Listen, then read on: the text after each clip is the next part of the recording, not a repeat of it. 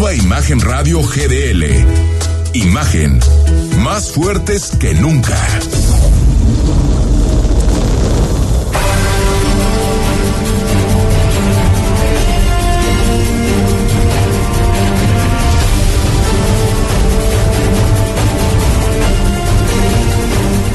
Son las 8 de la noche, comenzamos Imagen. Ya estamos en viernes, el último viernes de un caluroso, muy caluroso mes de mayo, con temperaturas que todos los días estuvieron por encima de los 30, 32, 34, 35 grados.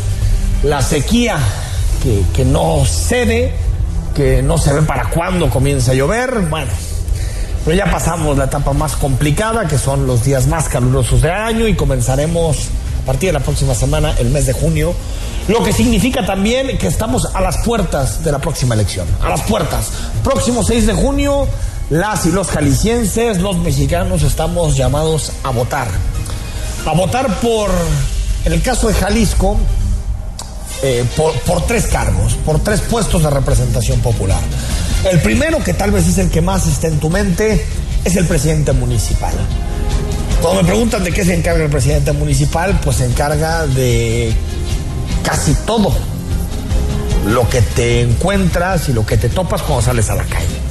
Los árboles, las banquetas, las calles, la seguridad, los servicios públicos, que se recoja la basura. Es decir, el presidente municipal, de acuerdo al 115 constitucional, tiene uno de los encargos más importantes que le pueden dar los ciudadanos, uno de los encargos más relevantes, que es pues un día a día muy ajetreado y muy vinculado a lo que sucede con la sociedad, la gente y sus problemas. Eso es, esa es una de las boletas, la presidencia municipal. Otra será para elegir a uno de los 38 diputados locales. Bueno, para elegir a todos, pero a ti como elector, como electora, te toca nada más un voto. Es decir, elegir a un diputado o diputada que tendrá que integrar el Congreso en la siguiente legislatura a través del a, a partir perdón, del primero de noviembre, pero eh, que, que eh, de alguna manera nos, nos coloca en eh, eh, digamos, en todo el debate en torno a cómo se terminará configurando a partir del 1 de noviembre. Y una tercera, que es tu voto para diputado federal. Son 500 diputados federales, 300 que son electos a través del principio de mayoría simple, es decir, quien gana alguno de los 300 distritos eh, eh, que representan al conjunto de la población mexicana eh, y que llegan al Congreso representando a través de mayoría simple, también se les suele llamar como uninominales.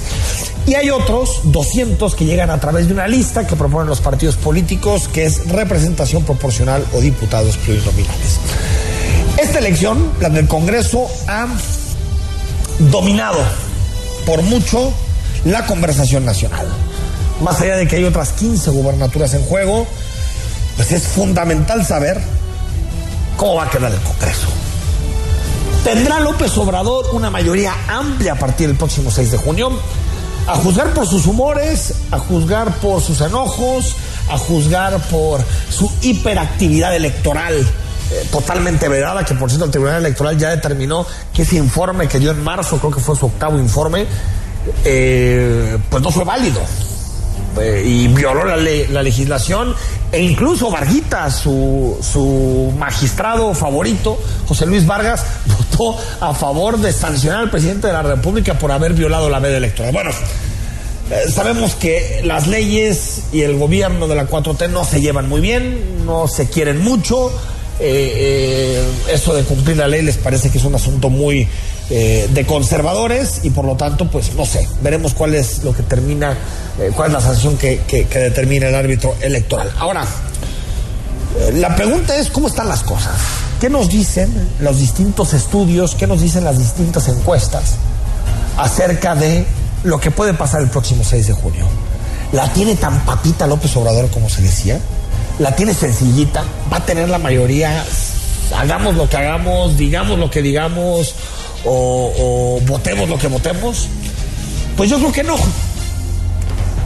Yo creo que unas elecciones que hasta hace algunos, algunas semanas considerábamos que eran papitas para López Obrador, pues se han ido complicando.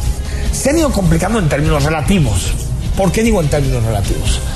Porque hay una mayoría a la que aspiraba el presidente de la República y que desde mi punto de vista ya no la va a obtener.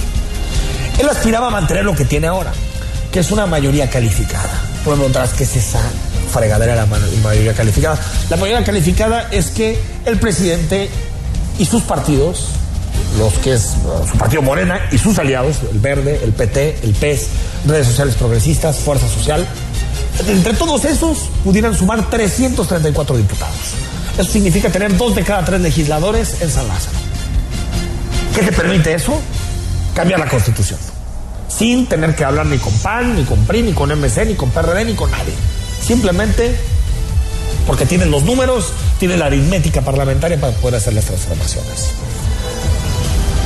Todas las encuestas lo que dicen es que López Obrador se va a quedar más lejos de lo que pensamos de esa mayoría.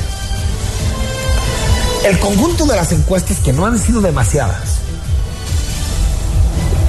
señalan que López Obrador andaría en horquilla junto con el PT y con el Partido Verde, que sean los únicos partidos que obtendrían el porcentaje necesario para entrar al Congreso. Por lo tanto, los otros partidos, Fuerza Social, Redes Sociales Progresistas y Encuentro Solidario, quedarían fuera del Congreso y por tanto no tendrían representación porque no alcanzarían el 3%. En el caso de eh, eh, estos, eh, el Verde y el PT y, Morena, el común de las encuestas dicen que más o menos el presidente andaría entre 290 diputados y 310. Ahora, 290 y 310 con una tendencia a la baja. Ojo, venimos de un momento en donde esa suma incluso llegaba a los 350, 360. Ha venido con el paso de los tiempos y también con los cambios en las lógicas electorales de los estados, el presidente ha venido perdiendo votos. Y quien los ha venido ganando en algunas entidades es la alianza, la alianza esta de PAN, PRI, PRD. Esto comentaba su presidente Alejandro Moreno, el presidente del PRI, cuando firmaban una, digamos, plataforma para que su alianza no solo fuera electoral, sino también legislativa. Hoy les puedo decir que el tiempo y la historia nos están dando la razón. Si los que están ahora hicieran bien las cosas, seríamos los primeros en señalarlo. El gran problema es que hoy la realidad dista mucho de todo lo que nos prometieron en el 2018. La Cámara de Diputados dejará atrás la obediencia ciega, que no le mueve una sola coma a los caprichos presidenciales. Hemos acordado que no se va a eliminar ningún programa social que hoy recibe la gente. Al contrario, queremos mejorarlos y recuperaremos la función primordial de la Cámara de Diputados de control constitucional. No les tenemos miedo, ni chiquito, ni mediano, ni grande. Nunca les hemos tenido miedo y menos ahora. El miedo es de ellos porque ya no podrán continuar con la depredación. La Cámara de Diputados dejará de ser un instrumento del Poder Ejecutivo para hacer lo que a su capricho le convenga. Esto fue, un, fue el resultado, esta alianza, de pues mucha presión que había en particular por, por, saber si realmente los votos a la alianza se iban a mantener eh, cohesionados y si iban a mantener con una oposición clara al presidente, a pesar de ser partidos distintos. Y de quien más se duda es del PRI, porque el PRI en muchas ocasiones eh, ha pactado cosas con el gobierno de López Obrador. A ver, en términos de, de diputados, la, proyección que en este momento da Oráculos, hablando ya de la alianza, les decía que más o menos todas las encuestas empiezan a poner entre 290 y 310 diputados a la coalición del presidente Morena, PT, Partido Verde y el resto de partidos que pudieran entrar y tuvieran representación parlamentaria. En el caso de la alianza PAN-PRI-PRD, eh, están más o menos a la mitad entre 160 y 170 diputados, más o menos es lo que dicen todas las encuestas. Ahora, veremos, Recordemos que no hay alianza de Va por México en todos los distritos. Hay en, la mayoría, en 75% de los distritos en Jalisco, sí hay alianza en todos los distritos electorales, en los 20. Pero, eh, eh, digamos que la caída de Morena no la ha capitalizado Alianza. Veremos si esto es porque muchos de los electores que se le están yendo a Morena más que buscar otra opción política, lo que están haciendo es irse al abstencionismo o votar por partidos locales, no lo sabemos. Pero la realidad es que en este momento la alianza está lejos de poderse quedar con la mayoría absoluta. La mayoría absoluta es quien tiene más diputados en el Congreso, si un bando o el otro. ¿Qué sucede? Que todas las encuestas ponen a Alianza a 70, 80 diputados de poder alcanzar eh, esa mayoría de 250. Ahora, esto ha llevado a que el presidente esté en un momento, yo creo que de franca desesperación, para cometer errores como este. Reconozco que estoy metiendo las manos en la elección. ¿Cómo no voy a tener que ver? Y que usted está metiendo la mano en las elecciones. Claro que sí. Claro que sí. Si aquí este lo di a conocer, si es de dominio público, lo estoy diciendo. No podemos ser cómplice de el fraude. Esta elección, y también explica este tipo de declaraciones de López Obrador, esta elección yo no diría que es más o menos importante que otras, pero tiene particularidades que, tenemos que tener en cuenta. La particularidad es que si López Obrador se queda con una mayoría holgada, me parece que vamos a estar frente a uno de los órdagos, de los desafíos más importantes que ha enfrentado nuestra democracia desde que es tal que yo digo que es después de 1997, después de, que el PRI hace 24 años perdiera la Cámara de Diputados, perdiera la, la elección intermedia. Porque lo que ha manifestado el presidente es que la segunda parte de su sexenio haría todos los cambios para que fueran irreversibles. ¿Y de qué manera puedes no garantizar que sean irreversibles, pero al menos darle durabilidad, hacer que perduren en el tiempo? Pues sencillo, haciendo reformas constitucionales que hagan muy difícil que la alianza se acerque a poder modificar esos acuerdos que toma el obradorismo. Pero veremos, gane o pierda ahí sí, un embate muy fuerte contra la autoridad electoral. Yo creo que le tienen muchas ganas a Lorenzo Córdoba. Le tienen muchas ganas. Alguien que, por cierto, entrevista con Broso hace poquitito, esto decía Lorenzo Córdoba sobre qué nos jugamos en la siguiente elección. Es cierto, la democracia no se construyó en un día y nos costó mucho llegar a eso. Pero si no la cuidamos, se nos va a ir muy rápido. Nada más que hoy te estamos viendo una polarización en México y en el mundo aderezada con esta con este valor que es por definición el valor antidemocrático por excelencia que es la intolerancia. Si tú empiezas a analizar o actuar en la política con intolerancia, al de enfrente ya no lo vas a ver como un legítimo adversario que piensa distinto de ti, pero que tiene derecho a participar. Lo vas a ver como un enemigo. Un enemigo al que tienes que combatir y eventualmente eliminar. Y te déjame, déjame hacerte una analogía. Eh. ¿No te suena expresiones como por ejemplo el INE debe morir? Bueno, El INE debe ser exterminado. me los voy a chingar así. Bueno, pero- a ver, perdón. La democracia está en juego. Y en muchas ocasiones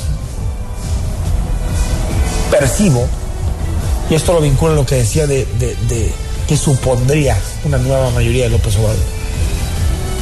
Esto lo vinculo un poco a, a, a muchas preguntas que de pronto nos llegan, nos, mandan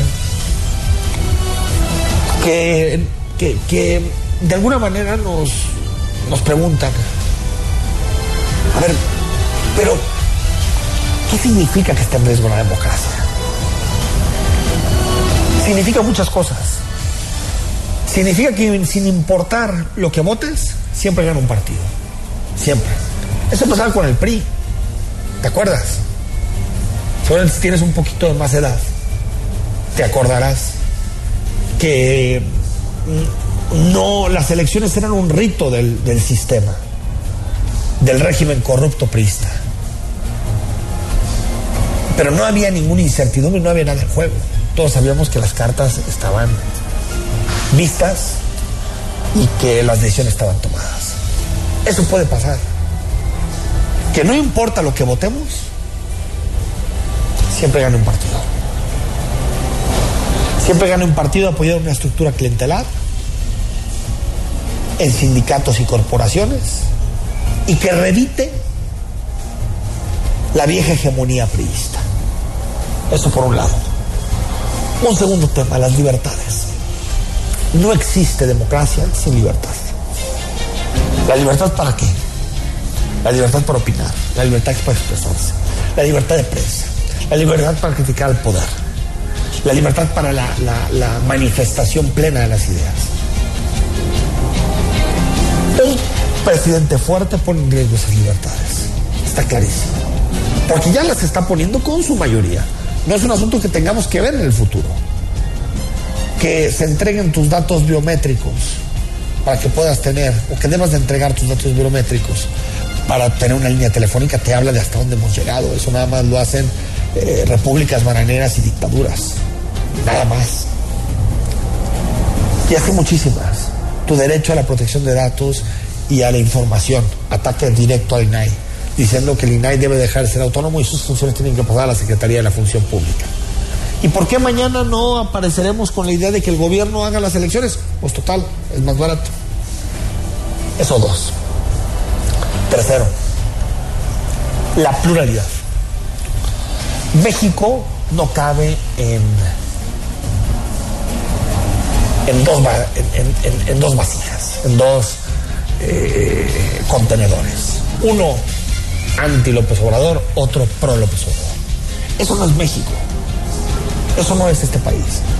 El discurso político, la polarización, la retórica, alimentado primero por el presidente porque él tiene el micrófono más grande de este país, pero segundo por una oposición incapaz de salir de esa polarización y plantear alternativas que no supongan simplemente el soy anti de, sino proponer alternativas. Nos ha llevado a que a que estemos en una democracia muy poco plural, en donde hay satélites de uno, satélites de otro, pero partidos que representen la diversidad y la heterogeneidad ideológica de nuestro país ya no lo tenemos. Esa idea de que la gente izquierda podría estar más cercano al PRD, la gente de derecha más cercano al PAN, eso ya no existe. El país se ha roto en términos ideológicos. Hay gente de un lado y de otro en- en bando, gente de un lado y de otro en otro. Es decir, el sistema de partidos como reflejo, como espejo de la heterogeneidad política e ideológica de nuestro país, totalmente rota. Y un elemento más. Si el presidente puede, seguirá fortaleciendo el ejército hasta el último día de su mandato. Y un ejército fuerte en cualquier lugar del mundo. Aquí, en Timbuktu o en la China comunista, es un peligro para nuestras libertades y para la democracia. Por eso hay que participar, como lo dice el presidente de Coparmex, Pepe Medina.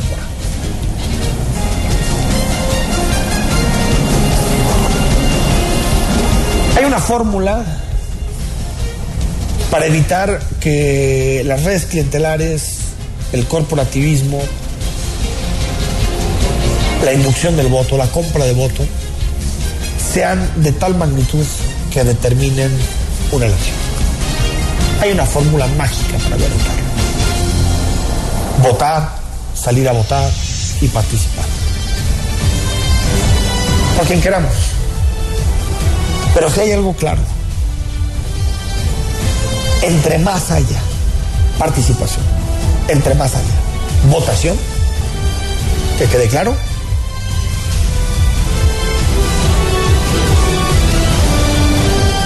las artimañas de los partidos, la utilización del voto clientelar, de la compra de voto, pesa. Si tenemos un 55, 60, 65, 70% de participación, no importan los programas sociales, no importa nada. lo que va a terminar resolviendo todo es el voto libre de la ciudadanía. Próximo 6 de junio, próximo viernes estaremos ya en Veda, por lo tanto hicimos hoy el programa especial de elecciones. Próximo 6 de junio, vota, no te quedes en tu casa. Al corte, en imagen, noche de viernes.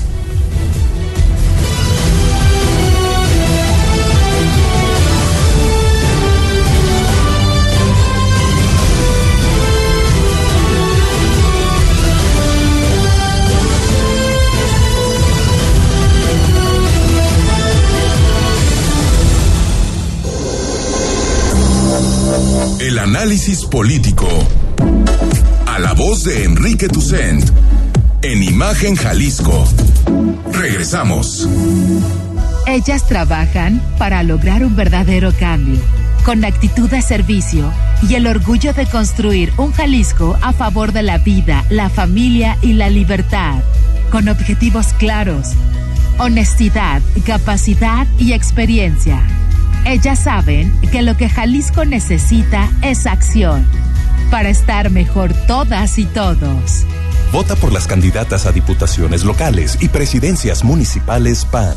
Tras una larga noche y una intensa sequía, un viento fuerte comienza a soplar en Guadalajara y en todo Jalisco. Una nueva ilusión, un nuevo aliento. Son vientos de cambio, vientos de paz, de libertad y de justicia. Vientos de transformación, de unidad, de trabajo, de felicidad. Alégrate Guadalajara, Alfaro y los suyos se van, la esperanza ya viene. Doctor Lomelí, presidente de Guadalajara, la esperanza que viene, Morena. Cinco razones para no votar por el PRIAN. Uno, porque durante décadas traicionaron y robaron al pueblo. Dos, porque votaron en contra de que las pensiones y becas sean un derecho de todos. Tres, porque quieren quitar los apoyos que llegan directo al pueblo. Cuatro, porque votaron en contra de que desapareciera el fuero. Cinco, porque quieren proteger a los corruptos. No dejes que regresen. Defendamos la esperanza. Vota todo Morena. Vota por las candidatas a diputadas federales de Morena. La esperanza de México. Hey, mi gente, ya lo sientes. Morena ya se va y la despedida este 6 de junio empieza. Hey, mi gente, ya lo sientes. Morena ya se va. El desempleo aumentando se acabará. Abrazos, no balazos. Ellos dicen. Por eso ya se va. Morena te engañó, te mintió. Este 6 de junio todas las boletas. Vota va. Vota por las candidatas a diputadas federales del PAN. Inchikuasen tonalika junio hamoshik mowilitita ixtalis. Xikuika motempica guamoine. Kampatita ixtalis mitzilhuisque canin timoquetzas. Amo acá xicnetecho. Ihuactica laquis mitzmachipahuasque. Xicnechtimoine, tehuasantic matucas. Xikuimoamaguan. Cualiticuicas motascuiloloni. Mitzmatapalhuisque. Xquintenca que huaxquintacamatin patequititosque. Timones machpiasque. Timitznes machpiasque. Nochin tipowi. Takame Juan Sihuame. Ine. En Jalisco creemos en la democracia y ejercemos nuestro derecho a decidir. El Tribunal Electoral del Estado de Jalisco es un organismo constitucional autónomo. Como máxima autoridad, conoce y resuelve las controversias en los procesos electorales de nuestra entidad. Además, garantiza que el voto y la elección de los jaliscienses se sujeten a los principios constitucionales. Por una cultura de legalidad. Tribunal Electoral del Estado de Jalisco. Estás escuchando Imagen Jalisco con Enrique Tucent. Facebook, Imagen Radio Guadalajara. Imagen, más fuertes que nunca. Bueno, estamos a, unos días, el próximo 6 de junio tendremos la posibilidad, eh, los mexicanos, de salir a votar. Y bueno, estas elecciones se han enmarcado en, en una lógica de, de, si crees o no que el presidente de la República debe tener mayoría a partir del próximo 6 de junio, de, de si esta oposición, esta alianza que se formó entre PAN, PRI y PRD es una alternativa frente a la amplia mayoría que en este momento tiene Morena. Y en estos tiempos donde todo corre tan rápido, donde eh, hay que estar en tiempo real, en redes sociales, discutiendo de temas. pues hay pocos libros o pocos textos, pocos académicos que se den el tiempo de, de, sentarse y ponerse a escribir sobre lo que estamos viviendo. Y tengo en mis manos el último libro del doctor Raúl Solís Gadea, él es vicerrector de la Universidad de eh, Guadalajara, seguramente lo, lo conoces, ha escrito en medios de comunicación, en periódicos, eh, eh, comentarista. Héctor Raúl Solís estudió, estudió sociología en la, Facultad de Filosofía y Letras de la UDG y también estudió en la New School for Social Research. Actualmente es profesor de teoría social y política en el CUCS, ha sido rector del mismo centro y es vicerrector de la Universidad de Guadalajara. Su libro se llama La encrucijada de México, populismo, neoliberalismo o democracia. Doctor, buenas noches, ¿cómo estás? Buenas noches, pues muy bien, muchas gracias, contento y agradecido de estar aquí contigo y tu auditorio. Oye, eh, ¿cuándo empezaste? Platícame un poquito de, antes de entrar a, a, ya tuve posibilidad de leerlo, pero antes de entrar a analizarlo, eh, ¿cuándo lo escribiste? ¿Por qué te surgió la idea de escribir este texto? Fíjate que en realidad fue una invitación, una sugerencia que me hizo Carlos López de Alba, el, el uh -huh, editor, uh -huh. Y fue hace ya un buen tiempo, la verdad, eh, hace varios meses, incluso el año pasado. Y entonces lo que él me pedía era una, una reflexión sobre la coyuntura que, está viviendo el país. Y me tomó mucho tiempo, la verdad, y también dificultades, eh, porque no es un tema sencillo, eh, naturalmente.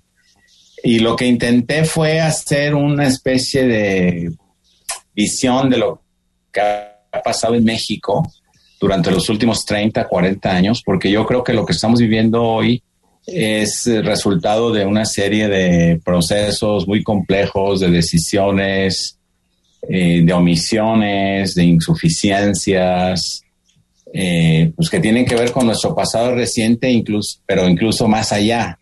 Entonces, eh, es un intento de saldar cuentas con lo que yo he podido eh, atestiguar en mi vida, eh, con lo que he podido aprender, para buscar comprender por qué estamos donde estamos hoy aquí, en esta encrucijada que yo llamo, entre el populismo, por una parte, el intento de regresar a situaciones que ya vivimos, pero por otra parte también entre el neoliberalismo o el resultado de las políticas impulsadas por los gobiernos de la transición, que ya también dio de sí, que ya se agotó, uh -huh. independientemente de cómo llamemos a lo que está proponiendo y haciendo el presidente actual de México. Lo que es evidente es que el neoliberalismo como tal, como se aplicó por lo menos, en México, pues eh, ya, sí, ya, sí, sí. ya, ya logró lo que podía y tenemos que pasar a otra etapa. Entonces yo intento hacer eso, o sea, explicar cómo estamos eh, ahora, por qué, cómo llegamos hasta donde estamos ahora y por qué, y qué alternativas tenemos. Lo que yo planteo es que eh, la única alternativa viable es la, de la construcción de una verdadera democracia más profunda. Eh, no que no tengamos una democracia de partidos electoral, liberal, funcional, yo creo que sí la tenemos, pero tampoco como está ya nos sirve para eh, gestionar eh, al país. Entonces, eh, pues es un ensayo en el mejor sentido de la palabra, un intento sí, de, sí, sí, de, plantear problemas, plantear dilemas, incógnitas, ofrecer algunas lecturas eh, eh, a, a, esta realidad desde, desde diferentes claves, recurriendo a la historia lejana del país, también eh, mostrando lo que fue el periodo de Echeverría, también incursionando en una discusión teórica sobre la democracia y sus limitaciones, sobre la forma en que se ha aplicado en México, que que insisto, tiene que ser reconsiderada, repensada. Y eh, también mostrando eh, pues el camino por el que nos lleva el actual régimen, que no me parece eh, afortunado y que me parece caminar en una lógica de concentración de poder y de uh -huh. de la división de poderes, de la entonces pues esto abre naturalmente la necesidad de que por fin los mexicanos nos pongamos a, a construir la ciudadanía. Eh, al final intento dar ahí una, una especie de visión mm, quizá optimista o quizá esperanzadora en la medida en que los mexicanos realmente eh, entendamos que las soluciones a los problemas de México no pueden venir de un solo hombre, ni de un partido, ni de una ideología, eh, ni mucho menos del romanticismo político. Eh, van a venir si, si de verdad nos disponemos a participar, a exigir, pero sobre todo a dialogar entre nosotros, ¿no? Y también esbozo una crítica que me parece muy necesaria a los partidos de oposición. Yo no he visto en los partidos ninguna actitud de rectificación, ninguna actitud de, de reconocimiento de sus errores. Más bien los veo en la misma lógica eh, con la que han actuado todo este tiempo, ¿no? Entonces, eh, pues eso es lo preocupante al final, es decir, que, que tanto el gobierno como la oposición parecen eh, hablar eh, monólogos eh, y, y, no, no se reconocen mutuamente como, como actores que deben de sentarse a, a platicar y encontrar soluciones a los problemas del país, ¿no? También hay otra parte en el, en, en el ensayo en el que procuro entender lo que pasó en los últimos 30, 40 años cuando se impuso esta visión de la economía, del mercado, de los límites entre el Estado y el mercado. Y desde el 82, ¿no? Sí, exactamente. Y muy influido por, por las ideas de Thatcher, por las ideas de Reagan. Reagan. Sí, podríamos agregar el consenso de Washington también. Entonces, eh, pues estamos viviendo ahora sí que la, la némesis, dirían los antiguos griegos, no sé, como la consecuencia lógica de todo esto, eh, los errores que cometimos, y que es los que nos, nos los tienen en esta situación, eh, diría yo, bastante desesperanzadora, ¿no? En este momento. Entonces, Sí, bueno, sí, eso es lo porque- que me planteo hoy, más o menos. Sí, porque, porque noto, doctor, en la construcción del texto, eh, pues mucha decepción, yo diría eh, también esto que acabas de decir, desesperanza, pero al final cuando hablas de la ciudadanía, dices, esta es la ruta de salida, esta es la única forma que tenemos para poder eh, tener una democracia de calidad, tener una democracia que perdure y que esté más allá de, las voluntades de un solo hombre. Ahora, doctor, ¿no, no crees que es una visión, por lo que hemos visto no solo en México, sino en muchos lugares del mundo, una visión muy romantizada de la, de la ciudadanía, que, que, que tal vez la ciudadanía está votando esto, quiere esto, que vivimos un momento en donde eh, pues todo este discurso institucional, democrático, no solamente en México, en muchos lugares se está tendiendo a, a- desaparecer y que es la misma ciudadanía la que de alguna manera empuja hacia este tipo de, de- de- de escenarios como el que estamos. Sí, eh, es cierto, pero es un, me parece, me parece todavía más romántico el, pensar que, que podemos regresar a un pasado eh, que ya nos demostró su ineficacia, a políticas eh, públicas que fueron al final irracionales, tanto política como administrativamente. O sea, me parece más romántico pensar que un individuo por más virtuoso que pueda ser, o un partido, por más que pretenda encarnar eh, las virtudes y las uh, fortalezas del pueblo o el sentido último de la historia, puedan resolver nuestros problemas. Eh, cuando yo digo, y, naturalmente que tienes razón, es decir, la ciudadanía que eh, impulsa gobiernos, digamos, irracionales o irracionalis- irracionalistas, eh, pues se equivocó. Es decir, el- nadie ha dicho que el pueblo, o mejor dicho, ¿quién podría asumir que el pueblo y el ciudadano tienen la razón? ¿no? Siempre tienen la razón. que siempre tienen la razón. Entonces, yo creo que la alternativa es, eh, cuando yo digo reconstruyamos la ciudadanía, es que nos dispongamos realmente a exigir, a participar, a dialogar, a interesarnos en nuestros problemas, a, con- a- a- a juntarnos con nuestros vecinos, con otros ciudadanos, a platicar con los políticos, porque, porque las soluciones no vendrán de ninguna parte, pues, ¿no? Entonces, yo creo que la apuesta máxima que podemos hacer es por el diálogo, exigirle a las oposiciones, a las oposiciones que, que realmente eh, se revisen eh, y, y, y, y, que sean capaces de reconstruir un programa político o asumir el programa político que fueron incapaces de, de abanderar y de perseguir cuando fuera un gobierno. Entonces, eh, a, mí me, a mí no me parece romántico si, si, si entendemos que una ciudadanía realista tendría que reconocer que los problemas no se van a resolver solos, ni con actos de buena voluntad, ni con promesas eh, eh, de hombres providenciales. Me parece que, eso, que sería más bien antirromántico y, y muy romántico. Sí, o sea, déjame ir, doctor, déjame ir al corte porque se nos está quedando este bloque, pero cuando regresemos, seguimos aquí. Seguimos en este tema. Estamos con Héctor Raúl Solís Gadea hablando de la encrucijada de México, dos puntos, populismo, neoliberalismo o democracia, editado por Pollo Blanco. Al corte estamos en imagen, noche de viernes. El análisis político a la voz de Enrique Tucent en Imagen Jalisco. Regresamos. El sábado, 4 de la tarde, escucha lo mejor de ¿Qué tal Fernanda?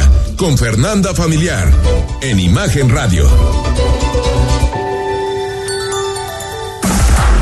Imagen Radio, ahora para todo México. Lleva su programación a la televisión abierta en el canal 3.4 de televisión abierta. Imagen Multicast. La mejor información con la mejor tecnología digital de la televisión en vivo y a todo color. Con los reconocidos comunicadores de Imagen Radio. Imagen Multicast. Canal 3.4 de televisión abierta. Poniendo a México en la misma sintonía. Imagen. Sonido. Sintonía.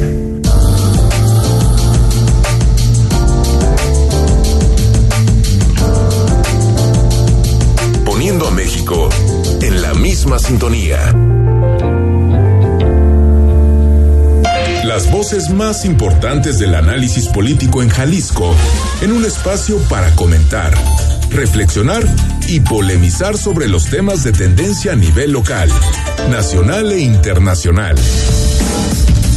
Imagen, más fuerte que nunca.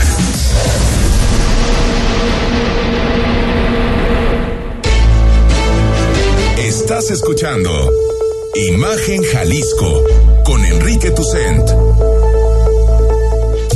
YouTube. Imagen Radio Guadalajara. Imagen. Más fuertes que nunca. Estamos de vuelta más adelante, como todos los viernes. Mi tocayo Enrique Vázquez te hace recomendaciones cinematográficas. ¿Qué ver? ¿Qué serie? Echarte este fin de semana. Es viernes, ya amerita una, una cervecita, un tequilita o algo para acompañar una buena serie, un buen libro, como por ejemplo el de la encrucijada de México, populismo, neoliberalismo o democracia.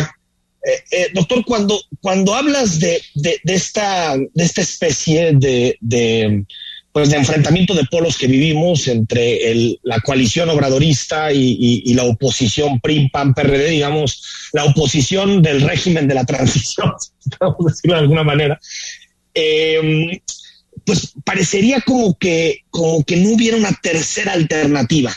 Ha habido algunos, como Movimiento Ciudadano, que ha querido fungir como esa tercera alternativa, como esa tercera vía, pero a veces me cuesta trabajo entender esa tercera vía porque si veo el pasado de México, siempre nos hemos movido entre opciones conservadoras y nacionalistas revolucionarias que son también conservadoras en el fondo. Pero me refiero que casi siempre el poder ha estado en, en, esos dos, en, en esas dos ideologías. ¿Hay forma de que aparezca en México una visión como la que tú planteas, doctor, liberal o, demócrata cristiana o socialdemócrata, o estamos condenados a estar entre estos dos polos? No, yo creo que sí hay, sí, sí, sí es posible. Eh, y la vía es eh, impulsar, exigir, propiciar que las principales fuerzas políticas eh, dialoguen entre sí. Eh, yo creo que hay muchos elementos en el discurso de López Obrador que son correctos. Sí. O sea, eh, eh, matizando un poco lo que dije hace un momento, bueno, sí, yo creo que los ciudadanos optaron por reorientar las políticas, por poner freno a, a- a los excesos del, del dinero, por regular los negocios, optaron por todo eso, por una legislación, por políticas que, procuraran mejorar el nivel de vida de la población. eh, y, hay una hay una racionalidad en todo eso, pues, ¿no? Eh, por otro lado, eh, bueno, naturalmente, este López Obrador tiene su propia agenda este, y, y- su- y sus propias creencias, mucho, me parece a mí, centradas en la idea de, de- de reconstruir el poder y la capacidad del Estado para regular a la sociedad, pero no, no percibo que su discurso, que su visión del mundo eh, sea suficientemente moderna eh, y sea suficientemente respetuosa de la diversidad, la pluralidad eh, de los ciudadanos, los grupos y los individuos, ¿no? Entonces, eh, por otro lado, también tampoco se puede negar que lo que se construyó en los años del neoliberalismo, pues tuvo su sentido y su justificación. O sea, el país se abrió, eh, el, país se modernizó, eh, se consolidó una clase media con muchas dificultades, pero está allí. Eh, nos hicimos más plurales, hubo oportunidades empresariales y todo en medio de, claro, la exacerbación de la pobreza, la desigualdad, el imperio de la corrupción. En- en- Entonces, digamos, es una realidad abigarrada, contradictoria, ante la que no podemos asumir posturas maniqueas, ni que los buenos están de un lado ni los malos del otro. Necesitamos recuperar lo mejor de nuestras tradiciones políticas, nuestra tradición liberal por una parte, nuestra tradición socialdemócrata, los- las aspiraciones de justicia social por la, la otra, que en cierta manera están representadas en Morena, eh, y, pero propiciar un diálogo entre estas, entre estas posturas, este, un intercambio de, de- de puntos de vista, y yo diría relanzar la, la transición con un nuevo pacto, un pacto que incluya reconocer que la democracia de partidos representativa liberal tiene severas limitaciones, que no puede seguir así y que las y de, de manera que las fuerzas políticas eh, firman, suscriban un, programa de políticas públicas mínimo que garantice eh, niveles básicos de bienestar, eh, un marco de solidaridad necesario que requerimos también los individuos, ¿no? Entonces, si dejamos atrás el maniqueísmo, la confrontación, eh, si, si empezamos a hablar entre nosotros y la, esto lo dice Mauricio Merino en la contraportada, quien aprovecho para agradecérselo, eh, eh, dice, tenemos que hablar, tenemos que hablar, tenemos que pensar. Eh, yo creo que si, si lo logramos, empezamos a criticar y autocriticarnos, podremos eh, dar un paso adelante en la modernización política de México.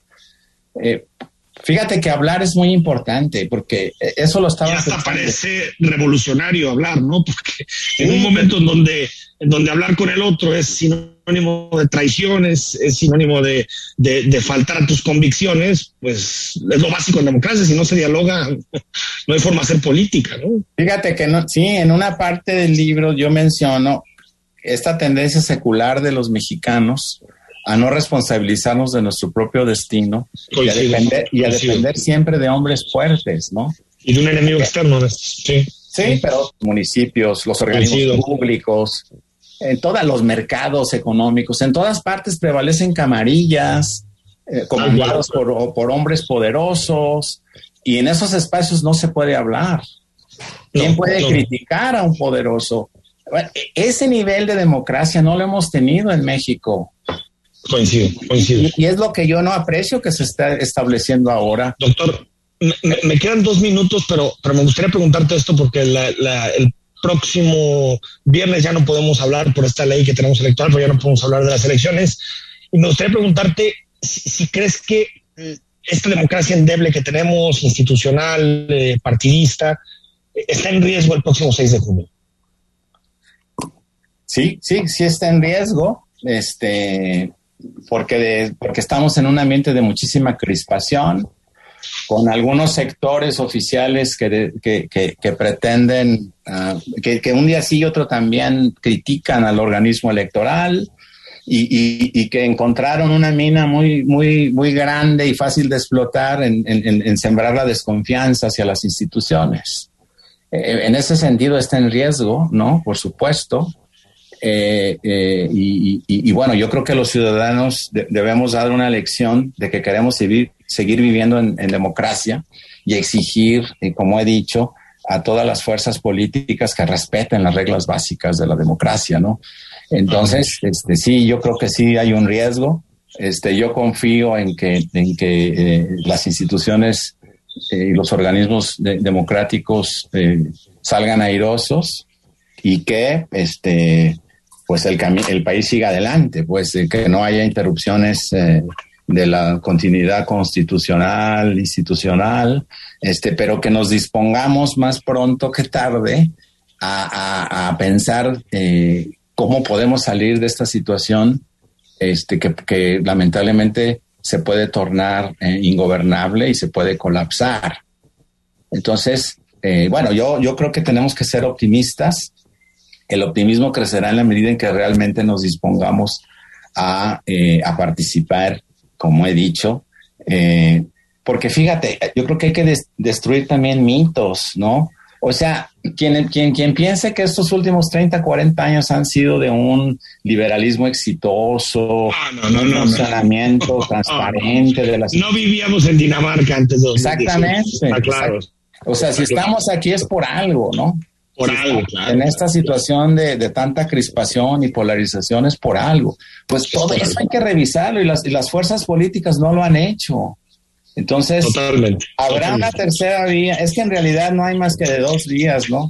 La, en la que estamos, que es la versión extrema de lo que ya nos venían arrastrando los gobiernos neoliberales, porque es el mismo sistema que se está Sí, refuncionalizando. básicamente, básicamente concentrando el poder político.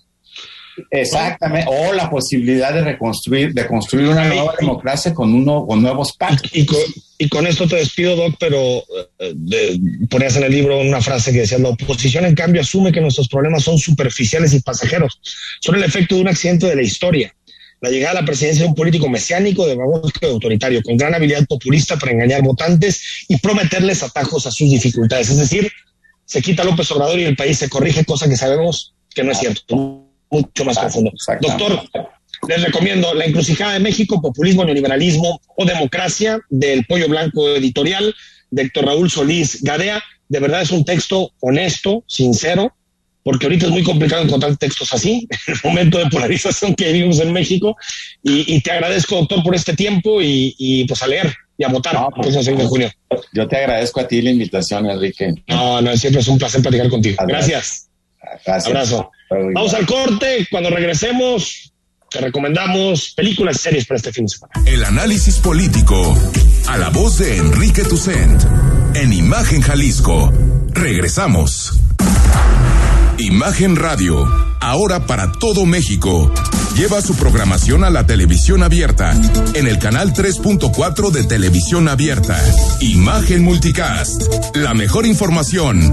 Con la mejor tecnología digital de la televisión en vivo y a todo color con los reconocidos comunicadores de Imagen Radio, Imagen Multicast. Canal 3.4 de televisión abierta, poniendo a México en la misma sintonía. Imagen. Sonido. Sintonía. Nuestro sonido es Imagen Radio.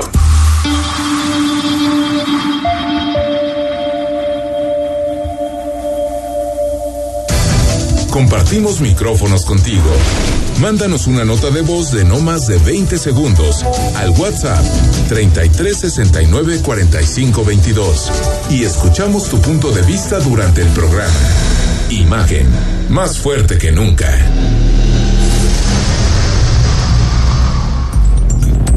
Estás escuchando Imagen Jalisco con Enrique Tucen. Instagram, arroba Imagen Radio GDL. Imagen, más fuertes que nunca. Seguimos en imagen, estamos en noche de viernes, lo que significa que es tiempo de películas y de series con mi tocayo Enrique Vázquez.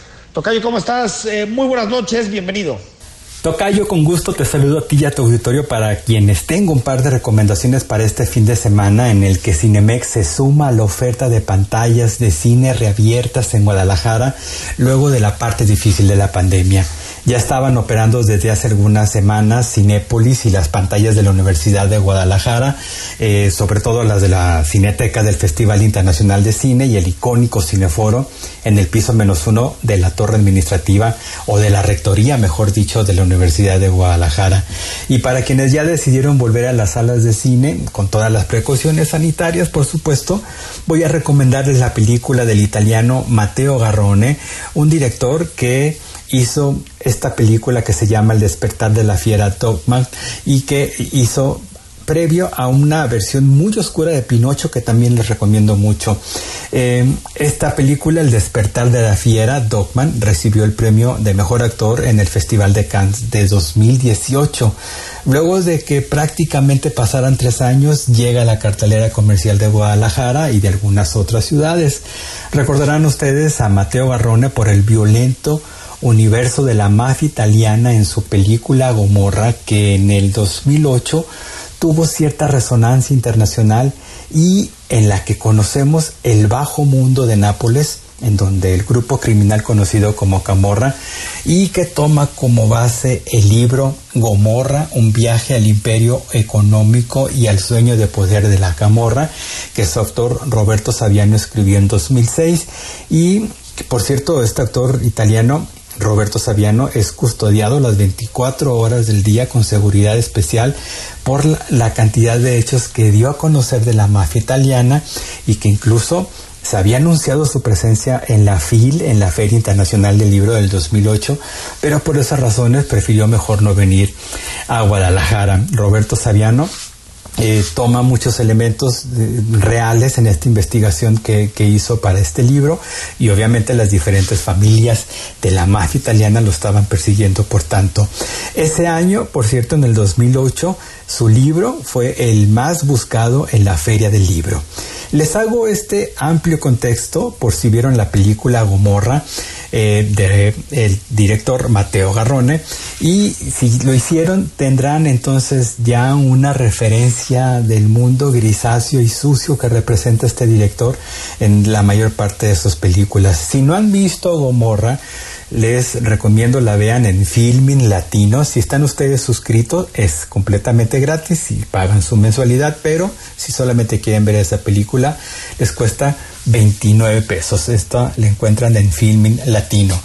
Mateo Garrone ha hecho más películas como la oscura versión de Pinocho que les recomendamos aquí hace algunas semanas y les decía que llega bastante tarde Dogman, que es como originalmente se llama El despertar de la fiera, esta película en la que si ahora no se adentra en algún conflicto social, no deja atrás su universo de submundos violentos y sucios y nos platica la mala suerte de un peluquero de perros, de ahí lo de Dogman, que se llama Marcello y que es acosado por un expresidiario energúmeno y con ganas de molestar a quien se le ponga enfrente, incluyendo al pobre y bien dispuesto Marcello, eh, que es el protagonista de esta película y quien en determinado momento vemos que está en conflicto por sus pensamientos y conducta menos agresivos. Él intenta de llevar la vida un poco más apegado a lo convencional, a las reglas sociales, a cierta ética y eh, todos estos elementos ponen en duda si debe acceder o no a las exigencias de su amigo que sale de la cárcel y que está obligándolo a que le consiga droga entre una buena cantidad de crímenes en las que se ve envuelto. Eh, Más adelante ocurre algo, no les adelanto, y es entonces cuando esta película eh, se pone bastante interesante. Eh, Mateo Garrone acude nuevamente a este universo a veces perturbador y que pues hay que decirlo no es para un público muy amplio. La película se llama El despertar de la fiera Dogman y ya está en salas seleccionadas de Cinépolis en Guadalajara. Y para quienes deciden mejor quedarse en casa, esta ocasión la recomendación se centra en una miniserie que reúne en ocho episodios ocho historias independientes entre sí y que tienen cada una eh, cierta técnica depurada de animación muy vanguardista. Hace semanas les recomendé también aquí el primer colectivo de cortometrajes animados llamado Love, Dead and Robots, traducido literalmente como Amor, Muerte y Robots, y son precisamente sobre esos tópicos que diferentes directores hacen una historia que de cierta manera relacionan esos elementos en universos eh, y en ambientaciones distópicas o retrofuturistas. La segunda colección de este tipo de historias llegó a Netflix y esta ocasión no es tan generosa como la primera vez porque ahora son solamente ocho, ocho historias y como siempre ocurre cuando hay un conjunto de distintas historias, unas destacan más que otras. El tono de las historias es algo violento como ocurrió con la anterior temporada de Love, Dead and Robots y particularmente destaco las historias Servicio al cliente automatizado, La hierba alta y la desconcertante historia que cierra estos ocho episodios, El gigante ahogado. La segunda compilación de Love, Dead and Robots ya está disponible en Netflix y pueden ir dosificando estos cortometrajes de duración promedio de 5 a 10 minutos o aventárselas como yo lo hice en un mini maratón que bien merece la pena. Estas son mis recomendaciones para este fin de semana. Nos escuchamos la próxima semana, pero mientras eso ocurre, me encuentran en Twitter como arroba Enrique Vázquez-bajo. Gracias a todos, Tocayo. Muy buen fin de semana. Hasta aquí llegamos en el programa de hoy. Próximo lunes seguimos con más entrevistas, análisis, opinión y muchísima información en imagen. Que pases un extraordinario fin de semana. Escucha Imagen Jalisco con Enrique Tucent de 8 a 9 de la noche 93.9 FM. Imagenguadalajara.mx. Imagen. Más fuertes que nunca. Me pondré un cubrebocas. Si tienes que hacerlo, hazlo bien. Lava tus manos al ponerlo y al quitarlo. Tómalo por los resortes y ponlo en la oreja cubriendo bien nariz y boca con el filtro. Nunca lo pongas sobre el cuello o el pelo. Cámbialo cuando esté húmedo, quitándolo por los resortes y deséchalo dentro de una bolsa cerrada. Cuando lo uses, sigue las reglas de higiene y prevención. Y por favor, quédate en casa. Secretaría de Salud. La vida de los santos de la semana. La explicación del Evangelio. El cuento para los niños y mucho más. Con el Padre José de Jesús Aguilar Valdés en Resonancias de Fe. El espacio familiar donde aprenderás mucho sobre nuestra religión católica y donde tu fe se reforzará cada día más. Escúchalo todos los domingos, de 9 a 10 de la mañana, en Imagen Radio.